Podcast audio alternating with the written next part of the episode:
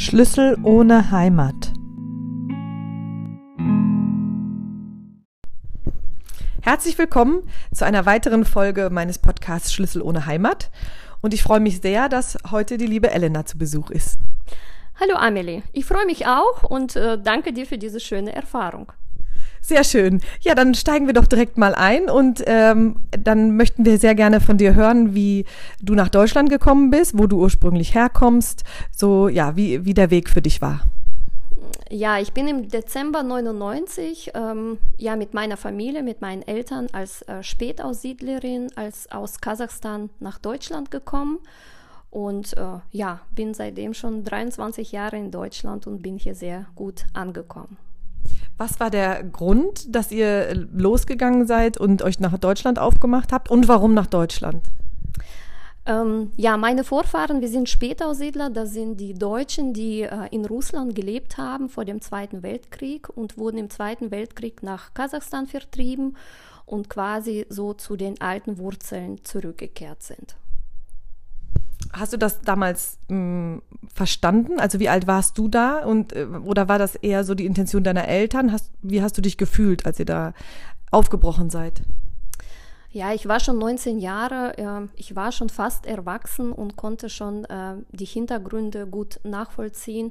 Ich habe auch miterlebt, wie unser deutsches Dorf, wo wir gelebt und aufgewachsen sind, sich auch aufgelöst hat, weil äh, die meisten Deutschen dann auch nach äh, Deutschland ausgewandert sind und wir so zu den letzten Spätaussiedlern gehörten, die dann wirklich aufgebrochen sind. Ähm, und ähm, für meine Eltern war das natürlich auch nicht einfach, ähm, alles da zu lassen, die Freunde und auch für mich. Aber wir waren trotzdem ja auch froh, weil der größte Teil unserer Verwandtschaft schon seit vielen Jahren in Deutschland gelebt hat und ähm, dass wir quasi auch wieder ja, unsere äh, lieben Menschen wieder in Deutschland treffen konnten und wiedersehen konnten und ähm, ja, einfach ein neues Leben beginnen konnten. Es war schon ein neuer Abschnitt für uns alle. Hattet ihr dann sprachlich hm, noch große Defizite? Habt ihr da äh, Sprachkurse wahrgenommen oder hm, war das so, dass ihr schon eigentlich genug Deutsch für den Alltagsgebrauch gehabt habt? Also ich habe äh, tatsächlich in Kasachstan schon zweieinhalb Jahre Deutsch studiert damals und konnte auch relativ gut äh, Hochdeutsch. Meine Eltern und Großeltern, die sprachen Plattdeutsch und kamen damit auch gut zurecht. Aber die ganzen äh, Ämtergänge äh, und das war natürlich für die auch eine große Herausforderung. Und dadurch, dass ich einigermaßen auch gut gesprochen habe, ähm, hatten wir einen leichteren Start ne, in Deutschland. Wie muss man sich das vorstellen? Ähm, man fährt jetzt mit dem Auto los oder man fliegt rein und dann ähm, muss man sich irgendwo melden. Kannst du da so ein bisschen berichten, wie das abgelaufen ist? Ja, soweit ich weiß, mussten wir damals einen Antrag als Deutsche stellen, um äh, nach Deutschland einwandern zu können. Wir haben um die, wenn ich mich richtig erinnere, sieben Jahre auf diese Einladung gewartet. Äh, das ist schon ein langer Prozess äh, mit der Prüfung der Unterlagen und wir kamen ja auch äh, als Deutsche nach Deutschland und hatten auch sofort die Staatsbürgerschaft. Also wir hatten es relativ einfach ne, im Vergleich mit anderen Menschen mit Migrationshintergrund.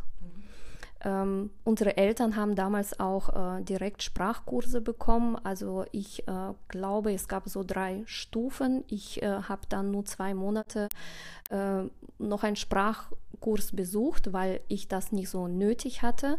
Aber meine Eltern, die haben dann ja sechs Monate, glaube ich, Sprachkurse besucht und ähm, danach auch ziemlich schnell ähm, ja Berufe oder eine Arbeitsstelle gefunden und auch ziemlich schnell Fuß gefasst.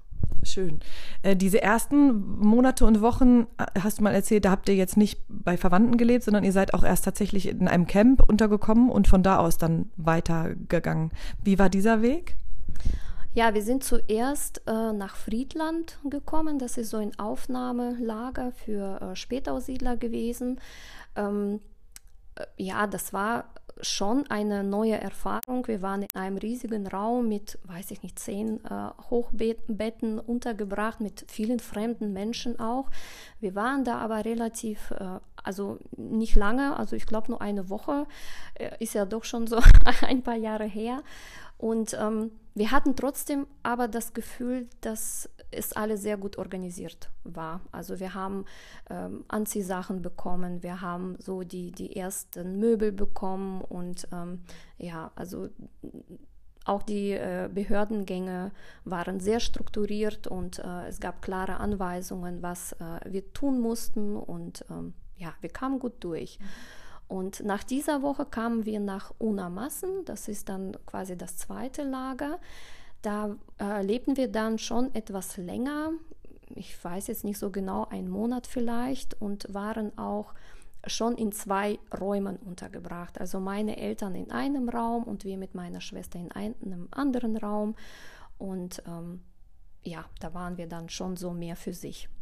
Aber auch da ähm, haben wir uns wohl gefühlt. Und ähm, also ich war damals schon beeindruckt von der Organisation und den Strukturen, die damals äh, ja in Deutschland geherrscht haben oder in diesen Städten auch. Ne? Also es gab Leute, äh, die, die wir ansprechen konnten. Es gab Beratungen.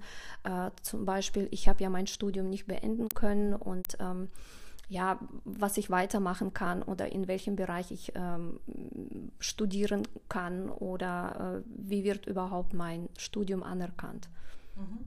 Also aus deiner Sicht, das wäre jetzt auch meine, eine meiner nächsten Fragen gewesen, ähm, ist da sehr viel Positives gelaufen? Da haben, hat die deutsche Gesellschaft oder der deutsche Staat, die Kommunen, die da betroffen waren, einiges richtig gemacht? Gibt es auch irgendwas, was du in der, in der Erinnerung hast, wo du sagst, das ist nicht gut gelaufen oder da haben wir uns nicht wohl mitgefühlt, jetzt nicht unbedingt mit der Organisation im Camp, aber man hört ja heutzutage, dass dann irgendwelche Unterkünfte auch leider angegriffen werden oder so. Ist euch da irgendeine Form von, von Hass entgegengekommen oder habt ihr sowas gar nicht erlebt? Also ich muss ehrlich sagen, ich persönlich habe sowas nicht erlebt. Also äh, ich habe das alles als positiv in Erinnerung. Klar war das nicht einfach, auch für meine Eltern, einfach das Land zu verlassen, vor allem auch den Beruf aufzugeben. Das war uns damals schon bewusst, äh, dadurch, dass wir auch schon viele Verwandte in Deutschland hatten, dass es äh, ja sehr unmöglich ist, wenn du da Wirtschaft studiert hast oder hier ohne Hochdeutsch auch äh, so schnell ankommen zu können. Vor allem meine Eltern waren ja auch schon um die 40 ne? und ähm, das war für die Eltern schwer. Für mich als junger Mensch war das ähm, ja schon sehr aufregend. Ne? Und ich war offen für Neues und ich wusste, dass äh, mir viele Türen offen stehen, aber der Weg dahin war noch nicht klar. Und äh, was für mich äh, das Einzige, was ich nicht so schön fand oder für mich ähm, keine gute Erfahrung war, war halt, dass mein Studium hier tatsächlich als äh, fachgebundene Hochschulreife anerkannt wurde mhm. und ich da so ziemlich verloren war. Ne? Ich habe ja schon die Hälfte geschafft und war auch stolz darauf und musste quasi von vorne beginnen. Oder ähm, der Bereich, wo ich weiter studieren konnte, war schon ziemlich eingegrenzt. Ich glaube, ich konnte damals Germanistik studieren, aber ich wusste nichts damit anzufangen, ne? auch mit dem Begriff, weil die ja, die meisten Berufe sind auch neu. Die kennt man so aus dem Heimatland nicht. Ne? Und ähm, ja, das hat mir so ein bisschen äh, gefehlt am Anfang. So, äh, aber ich weiß nicht, ob das heutzutage immer noch so ist oder ob es einfacher gemacht wird den Menschen, dass die neuen, äh, ja, dass die Zeugnisse überhaupt anerkannt werden. Ich glaube, da gibt es sehr große Unterschiede auch. Deutschland ist ja sehr speziell. Ich höre immer das deutsche Zertifikat. Wir brauchen irgendein deutsches Zertifikat. Machen wir uns vielleicht selber in Deutschland auch manchmal mit in die Förmchen, weil wir ja auch Fachkräftemangel haben. Ne? Hm. Ähm, als du, also ich finde es immer so spannend, weil ich habe da mal ein Buch drüber gelesen, was ich äh, auch zum Teil recht äh, lustig fand. Ähm, erinnerst du dich, was du irgendwie besonders wunderlich oder komisch fandest, was du aus deinem Heimatland nicht kanntest und was die Deutschen irgendwie machen? Also Müll trennen oder ich weiß nicht irgendwas, wo du gedacht hast, das ist ja komisch. Wo, warum machen die das? Hm. Schwierig. Also ich glaube, für mich war verwunderlich, dass sich vieles doch nicht so fremd anfühlte, mhm. wie ich gedacht habe. Also wir leben äh, die deutsche Kultur ja weiterhin, auch in Kasachstan. Ähm, ich glaube, was so verwunderlich für mich war, also als Kind haben wir auch ganz viele humanitäre Hilfe aus Deutschland bekommen. Oder und das war alles für mich wie so ein Wunderland, ja, die die Wasserfarben, die schienen viel kräftiger und viel schöner zu sein und die Stifte und äh, die Hefte, die wir gekriegt haben. Und Deutschland war für mich ja, wie gesagt, wie so ein Traumland. Und dann bin ich mit 19 Jahren hier angekommen zum Millennium äh, und äh, habe mich dann schon über bestimmte Bereiche in einer Stadt gewundert, die gar nicht so sauber waren, mhm. wie ich mir die vorgestellt habe. Also ich hatte schon ähm, so ein bisschen auch Kulturschock erlebt, ne, in manchen was dann so der Kopf, der Kopf und die Realität, ne, dann so machen. Das ist spannend. Das ist echt spannend. Ich glaube, das geht einem oft so. Oder das ist ja auch, wenn ich Leute interviewe, ne, die dann so ähm, ganz oft haben die gesagt, ich habe dann nochmal bei meiner Mama nachgefragt und so, weil man ja auch Sachen wieder vergisst, ne, weil so viel dazwischen passiert ist, ne, da, dass man dann Dinge vielleicht auch ganz anders wahrgenommen hat damals, als man die jetzt heute wieder äh, wahrnimmt. Oder je nachdem auch, ich glaube, in welchem Alter man kommt, sieht man die Dinge halt anders und schon wieder neuer. Total spannend. Und äh, Stand heute erlebst du jetzt noch irgendwie, ja, so ein, so ein ähm, so eine Trennung zwischen denjenigen, die gekommen sind ähm, mit dir oder auch vielleicht vor dir und denjenigen, die einfach schon immer hier waren? Ähm, ja, schwer zu sagen, dadurch, dass ich äh, schon so lange hier lebe. Ähm, aber ich glaube, die Spätaussiedler, die sind immer noch sehr auch für sich zum Teil. Ne? Und ähm, aber so deutliche Unterschiede fallen mir jetzt momentan nicht ein. Ne? Also äh, klar, wir sind sowieso auch alle unterschiedlich ne? und jeder hat eigene äh, Vorlieben oder eigene äh, Mentalität und Denkweise und ähm, ja, das ist, glaube ich, in jeder Nation, in jeder Bevölkerung so. Ja, und auch in jeder Familie wieder, ne? Jede Familie hat ja wieder so ihre eigenen Dinge. Apropos Familie, noch eine, eine spannende Frage. Gibt es etwas, ähm, ja, so aus dem Leben vor Deutschland, was du ganz bewusst oder ihr, dein Mann ist ja auch Spätaussiedler, was ihr ähm, den Kindern mitgeben wollt, was ihr erhalten wollt, dass die das auch noch kennen, weil die ja da nicht gelebt haben? Ja, also mir ist dieser Zusammenhalt in einer Familie sehr wichtig. Also wir haben ähm, als Kinder auch ganz viel mit unseren Großeltern erlebt und äh, wir lebten da in einem Dorf als Selbstversorger und mussten ganz viel arbeiten und äh, hatten ganz viele Aufgaben und Pflichten schon als Kinder und ähm, haben aber auch ganz viel mit Oma und Opa gemacht. Ne? Und äh, dieses Familienleben mit einer anderen Generation, das finde ich unglaublich bereichernd und auch sehr schön, was ich auch meinen Kindern wünsche. Ja, total schön. Finde ich äh, einen sehr guten Wert. Der ist ja ein Wert, Familie, ne? Familie. Und das, ähm, da sind wir vielleicht doch an einem Punkt, was an vielen Stellen für mich ähm, in Deutschland ein bisschen mehr verloren gegangen ist, als, ne, weil die Kinder früh dann irgendwie ausziehen und ne, dann nicht mehr so äh, da sind und man nicht die Eltern selber pflegt, sondern die Eltern ins Heim kommen und so. Das höre ich aus ganz vielen Kulturen und das ist in Deutschland, glaube ich, schon anders. Mhm. Ja. Und hast du einen, einen Wunsch, so ganz global, nicht nur, nicht nur jetzt als jemand, der nicht in Deutschland geboren ist oder der, der ja, aber schon lange hier lebt, was die deutsche Gesellschaft gegenüber den anderen vermeintlich oder den Fremden ähm, anders machen könnte. Also wenn du dir was wünschen könntest. Ja, dass man tolerant gegenüber anderen Kulturen ist, ne? dass man offen ist, dass man äh, ja auf die man anderen Menschen auch eingeht und auch versucht, auch einfach den Hintergrund äh, ne, der anderen Kulturen auch zu ver verstehen und ähm, ja auch so einfach anzunehmen. Sehr schön. Sehr schön. Ja, jetzt äh, der, der Podcast heißt ja Schlüssel ohne Heimat. Da komme ich natürlich auf den Heimatbegriff zu, zu sprechen. Wenn du jetzt so an Heimat denkst, was würdest du aus dem Bauch heraus sagen sofort? Wo ist deine Heimat? Ja, das ist eine schwierige Frage. Also ich würde sofort Deutschland sagen. Also ich fühle mich schon wohl und das ist meine Heimat. Ich muss auch ehrlich sagen, also als Kind klar war äh, Kasachstan meine Heimat. Ich bin in Russland geboren und ich habe mich da unglaublich wohl gefühlt und habe sehr schöne Erinnerungen an meine Kindheit. Und aber ähm, als ich älter wurde, merkte ich auch da, dass wir Deutsche waren. Also wir lebten in einem deutschen Dorf, aber auch da habe ich gemerkt, wir sind entwurzelt, also schon da gewesen. Und äh, deswegen ist Heimat für mich so ein Begriff. Heimat ist da, wo meine Umgebung, wo meine Menschen äh, ne, äh, leben und das ist für mich Heimat und äh, man macht aus dem Ort, wo man lebt, äh, den Ort macht man zu seiner Heimat und das ist für mich jetzt Deutschland weil auch ähm, die Menschen und, und das Dorf so nicht mehr existiert, wo wir gelebt haben. Ne? Also ähm, immer wenn ich jetzt an Kasachstan denke, wird mir ganz warm ums Herz, ne, weil ich ja diese positiven Erinnerungen äh, in mir trage.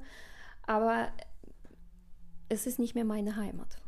Du weißt, du würdest da hinkommen und es würde nicht genau wieder anschließen an den Zeitpunkt, als du gegangen bist. Es ist ganz komplett verändert. Ja du hast, ihr habt euch hier die Heimat aufgebaut, ne? Also ihr habt selber daran mitgewirkt.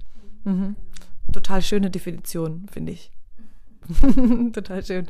Und wo wir schon dann bei der alten Heimat sind, also da ähm, würde mich nochmal interessieren, äh, wie, ja, was würde jetzt da so total Spannendes sein, was man jetzt nicht um da zu leben, aber um das zu besuchen. Was würdest du empfehlen, was man da machen sollte? Wenn wir jetzt sagen, komm, wir machen einen Mädelstrip und fliegen mal nach Kasachstan, was jetzt vielleicht nicht auch nur im Dorf, aber was macht man dann da so? Was gibt es da für tolle Städten?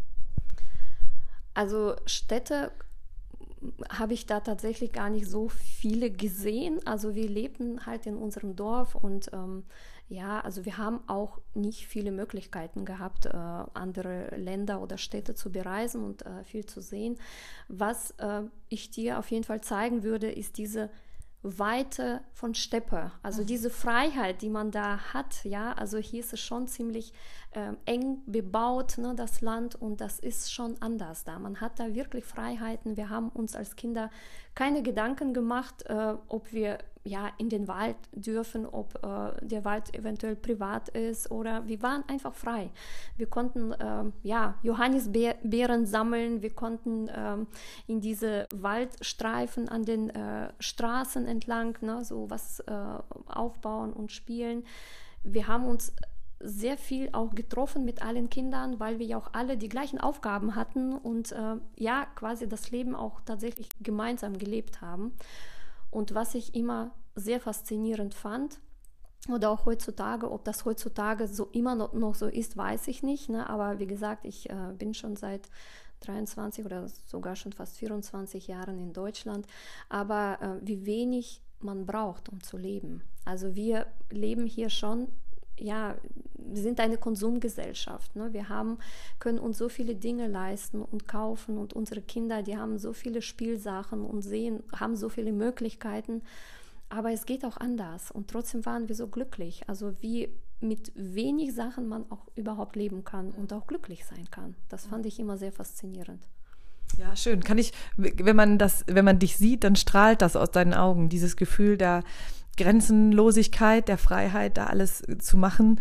Ähm, und das ist vielleicht auch ein Stück weit auch schade, dass das bei uns verloren gegangen ist, obwohl wir hier in der Stadt, in der wir leben, jetzt auch noch relativ viel Freiheiten und relativ viel Natur drumherum haben. Aber man denkt an ja diese ganzen großen Städte, wo ein äh, Betonklotz an den nächsten sich reiht das macht auch was mit dem, mit den Gedanken der Kinder und mit dem Mindset, so wie man heute so schön sagt. Genau. Das heißt aber, du warst nicht mehr da seitdem oder bist du noch mal bis in, in diese Region, wo das Dorf mal war, gekommen?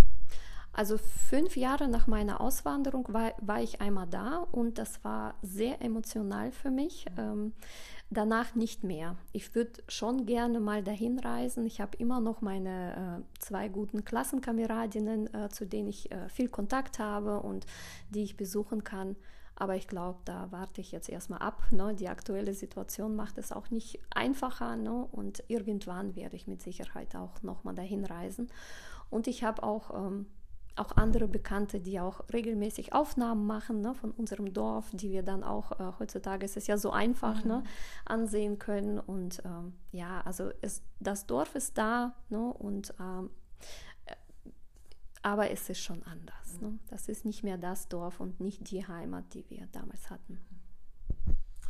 Ja, wir, wir kommen langsam zum Ende. Ähm, ich bedanke mich bei dir und ich würde gerne von dir wissen, hast du noch etwas, was du ge gefühlt loswerden möchtest zu dem Thema Heimat oder was du sagst, das möchte ich den Leuten noch mitgeben?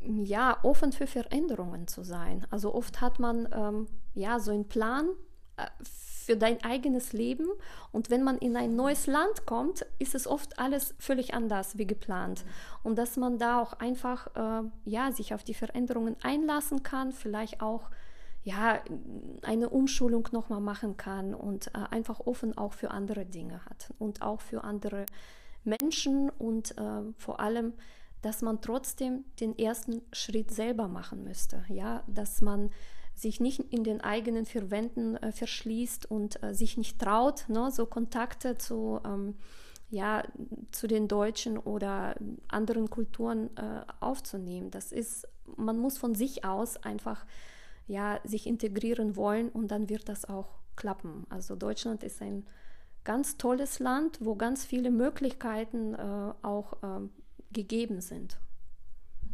Toll, Dankeschön. Das äh, berührt mich sehr und ich glaube, das ist ganz wichtig, dass man das nochmal so sagt, weil das trifft ja auch auf das grundsätzliche Leben zu. Das möchte ich gerne ergänzen, weil jeder kennt das, dass man Pläne geschmiedet hat, auch größere Pläne und die dann in eine ganz andere Richtung laufen und dann trotzdem ja ne, weiterzumachen und zu wissen, dass das auch seinen Sinn hat und dass das gut wird.